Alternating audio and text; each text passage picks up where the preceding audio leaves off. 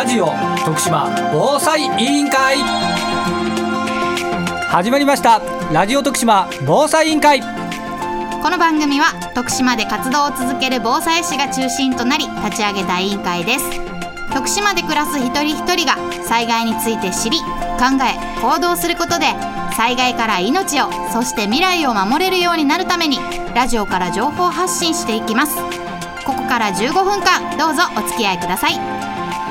この番組は KTM 株式会社の提供でお送りします今週は事務局長の瀬戸がお送りします今週もみんなで防災スイッチオンさあ今日はですねえー、ラジオ徳島防災委員会、えー、オンラインのゲストをお迎えしております。えー、今日は徳島ではなく、ちょっとだけ距離があります。なんと、静岡県とオンラインでつながっております。えー、早速、呼びかけてみましょう。もしもーしもしもーし。自己紹介をしていただいてもよろしいですか、はい、はい、えっと、静岡県にあります、静岡県立駿河総合高校の高校2年生、久保田美弘と申します。えー、私は、アスという団体で活動をしています。はい、そしてもう一人いるので、紹介をお願いします。はい、静岡大学2年生の藤本優馬と申します。私は NPO 法人ニューユニバーサルアクトの代表として、あの、防災に取り組んでおります。よろしくお願いいたします。よろしくお願いします。よろしくお願いします。わあ、静岡ですか。はい、静岡県ですね。静岡ってすいません、私すごく地理が疎いんですけども、富士山があるところですか、はい、そうですね。富士山はすごく綺麗に近くて見える県ですね。あ、ちなみにその今いらっしゃる学校からは富士山見えるんですか？富士山見えます？見えますね。見えるんですか？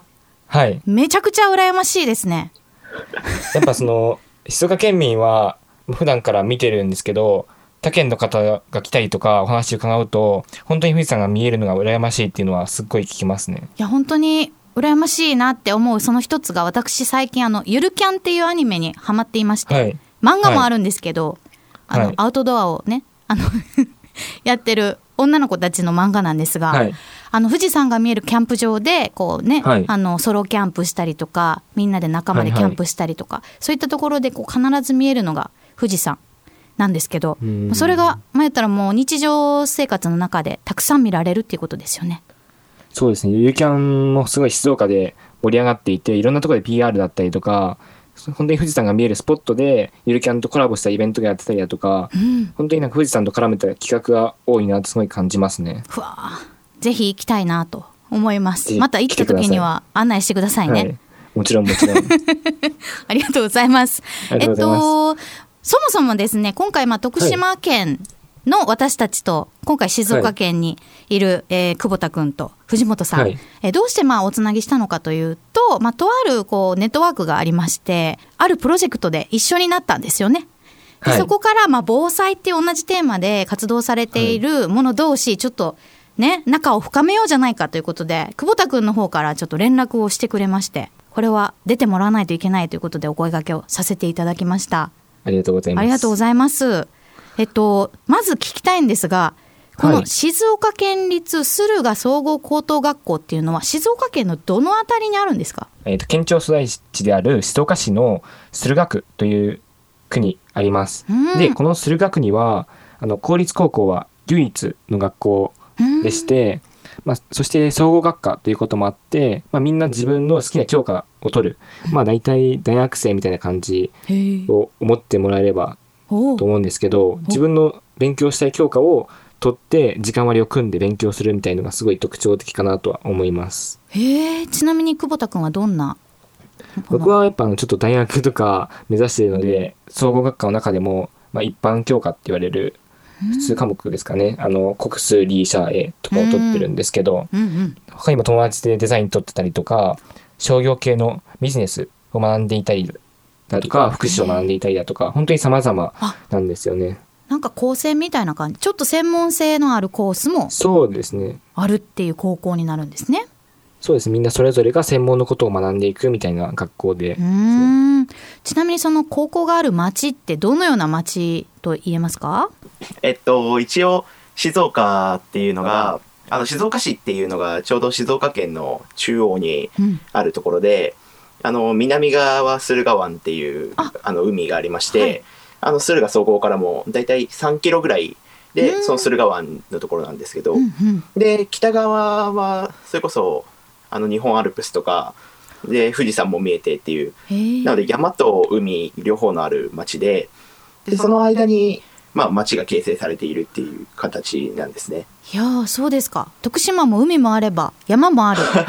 そんな町なので結構なんか近い環境にあるのかもしれないです。そうですね。うん。なのであのもともとはそれこそあの東海道が整備されていた時にあの宿場町として栄えていて、でそれ以降あの徳川家康とかが、あの駿府城に住んでいたりとかっていうのであの静岡の町が駿府の町っていうのであの栄えたっていう歴史があったりしますね。あー歴史深い町でもあると自然も豊かやし、ねはあ、はい発展してきた町という感じですね。うーん、ありがとうございます。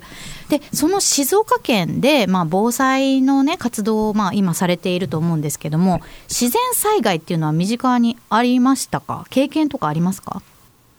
自然災害はあの自分の住んでいるところが割とちょっと静岡市からは外れたりはするんですけれどあの山に近くて土砂災害だとかっていうのはすごく目の当たりにしたっていうのはあってあの本当に小さい頃からちょっと大雨がふ降った時にも土砂災害危険だから避難所に逃げなきゃっていうのはすごい親から言われたりだとかっていうのは経験はすごい残ってたりしますね。おお、なるほど。藤本さんはいかがですか？そうですねあのやっぱり静岡で経験した自然災害というとあの地震とかですかね。うん、あの静岡はずっとあの東海地震今うん南海トラフ大地震って言いますけど、が来るって言われていて自分が小学校に上がる前ぐらい2000年一桁台の時にあの駿河湾沖で地震が一度ありまして。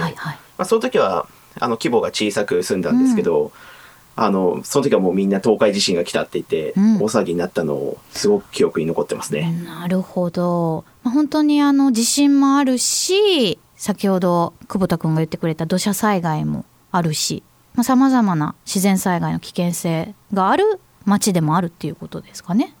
そうですね。やっぱり自然が豊かっていうので、うん。まあ逆に言うとそれだけ災害の危険性もあるっていうので。そうですよね、はい。徳島でも同じことが言えるなというふうに今聞きながら思っておりました。そしてあの今回、えー、とご紹介いただいている久保田君が今所属している AS という団体なんですけれどもこの AS っていうのはどういった団体になりますか、はい。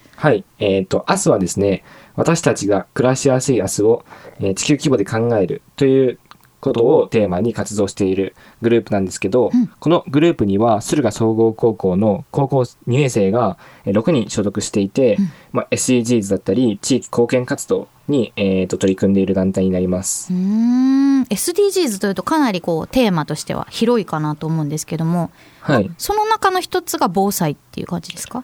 そうですね。SDGs はあの駿河総合高校の授業でもすごく学ぶんですが、えっと、17個の、えー目標が設定されていてその17個の目標から自分の興味のある分野だったり、まあ、探求してみたいなと思う分野を選んで、まあ、探求していくという形になるんですが。今おっしゃったように防災はその中でも11番の住みやすいまちづくりっていうところにが該当していて、うん。えっと、その目標達成のために、まあえっと、先輩方と取り組んでいるという形になります。うー。んなるほど。えっ、と10何番？1番？11 11番。です。11番。はい。がそういう住みやすい街づくりというところで、そうですね。まあ、災害が起きても、まあ、持続的に継続して住み続けられる街であったりとか、その災害にそもそも強い街づくりってどういうものなのかなっていうのを考えていこうっていうことも含まれるのかなと思うんですがではい。そのテーマスタートで防災をやろうっていう感じだったんですか？そうですね。その防災の始めるきっかけっていうのは、えっと、もともとその僕たち、アスが参加する以前に、今いらっしゃる藤本さんが防災に取り組んでいたっていうのがきっかけなんですが、うんその内容に関しては、じゃあ藤本さんから聞いた方がはいいいと思うので、ぜひ教えてください。はいあの防災なんですけどあの僕も実はこの駿河総合の卒業生で、うん。自分が在学していた時にあの今静岡大学とかあと静岡市とかですね。静岡県とあの高校生が使う防災特に水に特化した防災の教材を作らないかっていう話がありました。水害。もともとそうですね水害。うん。でもともとやっぱり静岡さっき言った通り自然災害が多いんですけどあの今からもうよ40年50年ぐらい前ですかね。うん。あの七夕豪雨っていうものがありまして、へー。あのこれちびまる子ちゃんっていう作品の中でも、あの扱われてる話なんですけど、あの本当に町全体が沈んでしまうっていうあの大きな川の氾濫があったんですけどそれ以外あのそれ以降静岡市はその治水とかにうん。努めてきたんですけど。それでもやっぱり近年その台風ですとかうん。線状降水帯っていうのでその水害が増えてきたよっていうところであの高校生により分かりやすいものをっていうことで研究が始まったんですけどあのその活動を一緒にやっていく中でやっぱり大学とか行政からの依頼だったので結局僕たちも卒業。高校卒業するタイミングでその活動も終わってしまったんですけど、やっぱりこういう活動を続けていきたいなっていうのであの NPO を立ち上げてでちょうどここにいる久保田とかがあの、うん参加してくれてあの今の NPO とかが成り立ったんですけどそういったところから防災活動っていうのを始めました。なるほど、まあ、そういったきっかけからいろいろな活動に今広がっていってると思うんですけども今週はここまでにしたいと思います、あっという間に、放送時間が終わってしまいました。来週もお付き合い。いただけますでしょうか？ぜひお願いいたします。はい。では今週はここまでです来週もみんなで防災スイッチオン。生命保険損害保険のことなら総合代理店 KTM 株式会社。合理的な保険と質の高いサービスを提供することによって経済的保障と安定を図ることができます。金融商品は目に見えない商品ですが安心をお届けします。KTM 株式会社。お送りしてきましたラジオ徳島防災委員会今週はここまで。この番組はラジオだけではなくパソコンスマートフォンでも聞くことができます。スマートフォンタブレットの方はリッスンラジオのアプリをダウンロードして中国四国エリアから BFM791FM ビザンを選択してください。ラジオの電波が届かないエリアの方もとてもクリアな音質で番組を聞くことができます。ぜひお試しください。それではさようならこの番組は KTM 株式会社の提供でお送りしました。